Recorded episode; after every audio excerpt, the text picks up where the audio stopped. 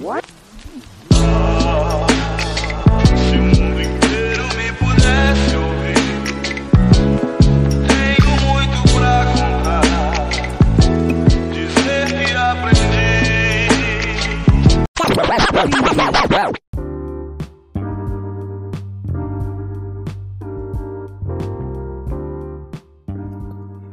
Bom dia, boa tarde, boa noite. Esse é o Sinta Síntese, o seu podcast. Eu sou Zulu 4O e eu queria começar te perguntando: Na sua infância, você se alimentou direito?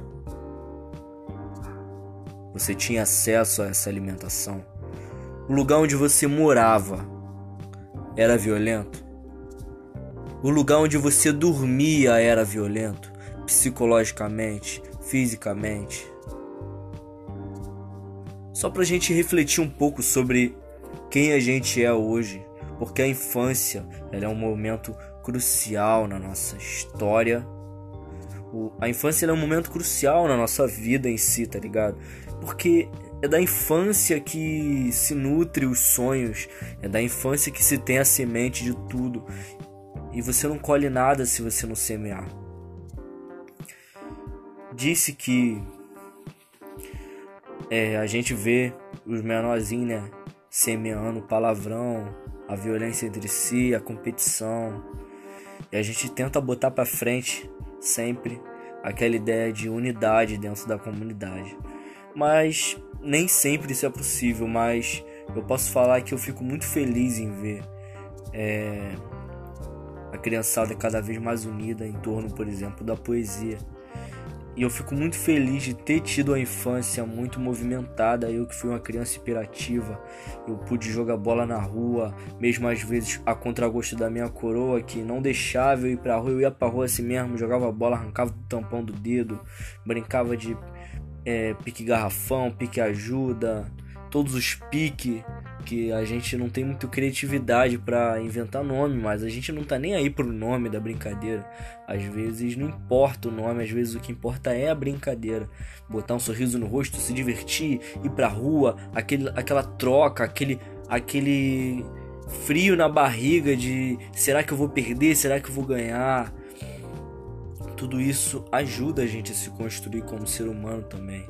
É, por exemplo, eu tenho uma irmã pequena que ela não teve isso, porque a gente vive numa época violenta em que ir pra rua é complicado, em que os melhores exemplos não estão na rua, ao nosso redor, às vezes estão, mas a gente se nega a acreditar nisso.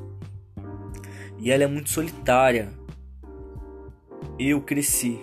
Ela, é, quando ela nasceu, eu tinha é, 10 anos. Não, eu tinha por volta disso. Eu tinha 10 anos quando ela nasceu. E eu brinquei com ela parte da minha vida, mas eu já sou um adulto, entende?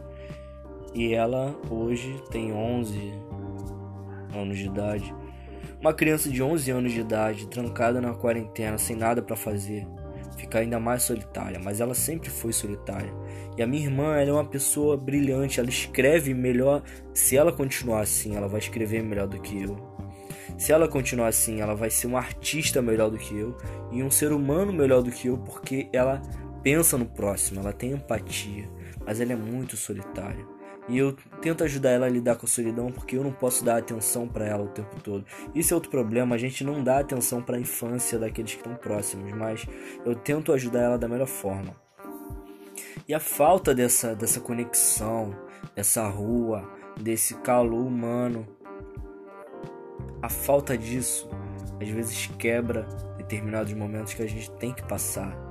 Não falo momentos ruins, falo momentos em que a gente abre aquela gargalhada porque o nosso amigo tropeçou, ou porque a gente ganhou, ou porque deu certo, ou porque deu errado e a gente ri porque deu errado, porque alguma coisa engraçada aconteceu.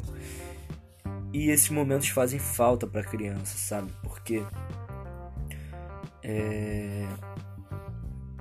a cabeça vai pensando, pensando, pensando. E o fato de você não ter amigos influencia o fato de você não conseguir criar esses laços, sabe? Você vai se isolando sozinho. É meio preocupante. Eu acho que A infância, é um momento crucial porque quanto mais a gente conseguir dar valor e criar laços, criar conexões, eu fui muito feliz com isso, porque eu sempre fui uma criança muito sociável.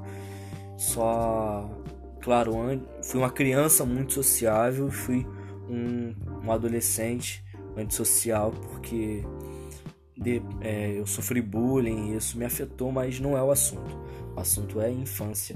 E é muito complicado a gente pensar que a infância é o momento mais importante e entender que a maior parte das vezes os pais não podem dar essa atenção.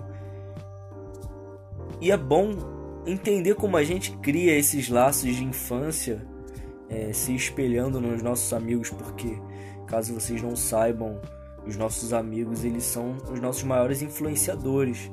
É, hoje, muito mais a internet, claro, mas a gente sempre quer se encontrar em alguma coisa, se encontrar em algum grupo, em algum time, em alguma coisa que dê esse sentimento de pertencimento que as crianças precisam ter, entende?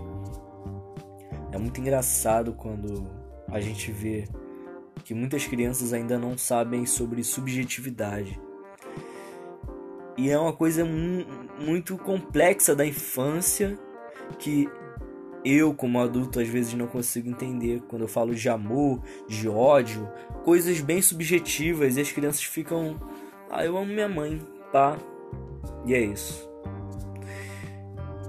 E aí eu falo coisas subjetivas e elas levam literalmente. Eu fico, caraca, mano. Eu começo a rir, elas começam a rir, as crianças mais velhas que já entendem começam a rir também. Não, não é assim, explica. E essa interação ela é interessante.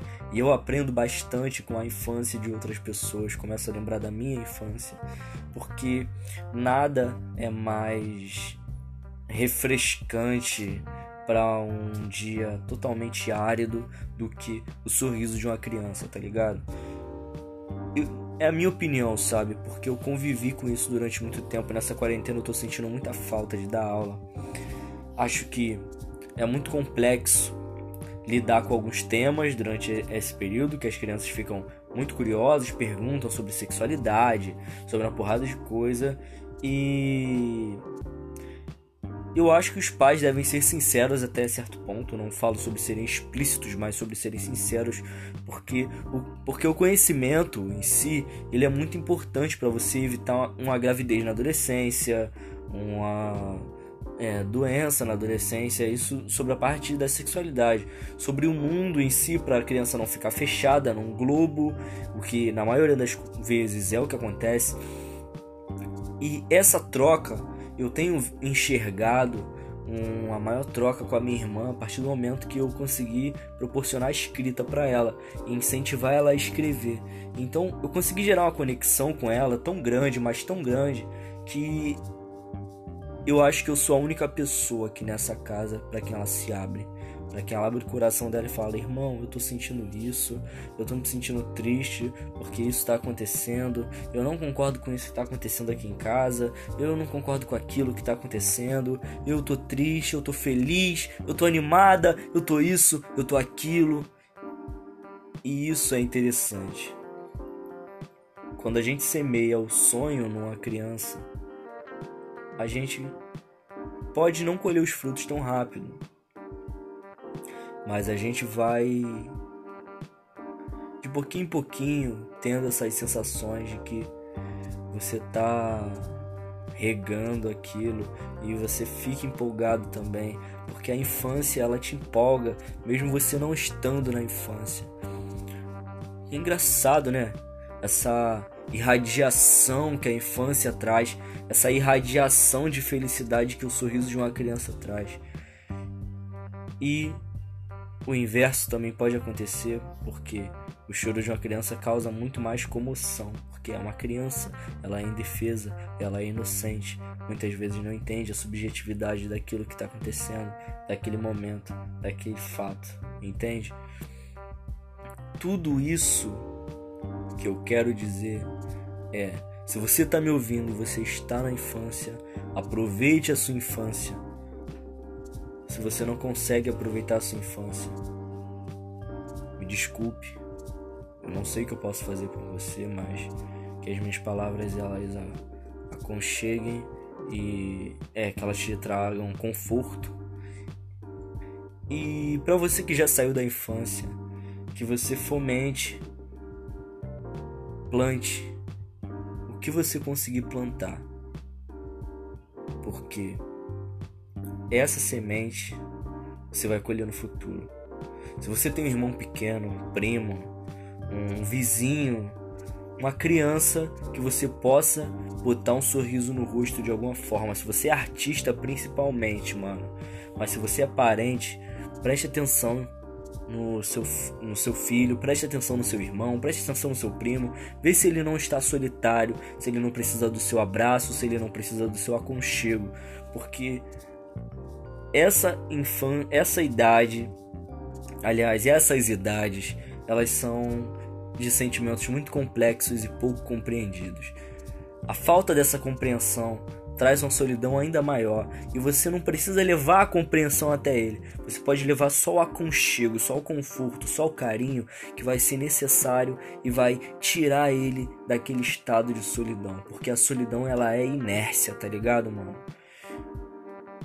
E para sair dessa inércia, só o movimento, só o calor humano, só o carinho, só o amor. O amor cura a inércia da solidão. Eu queria deixar um forte abraço para você que está me ouvindo, para você que me acompanha é, e gostaria de dar uma boa noite, uma boa tarde, um bom dia. E eu não queria agradecer tanto, sabe? Ficar enrolando, enrolando, enrolando. Mas é que eu tô muito feliz de que você tá me ouvindo até aqui.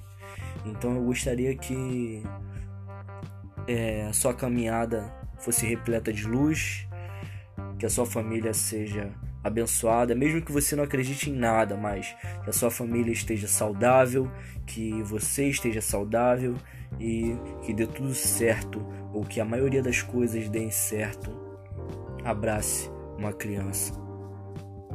Semeie um sonho. Muita luz, muita fé e tchau.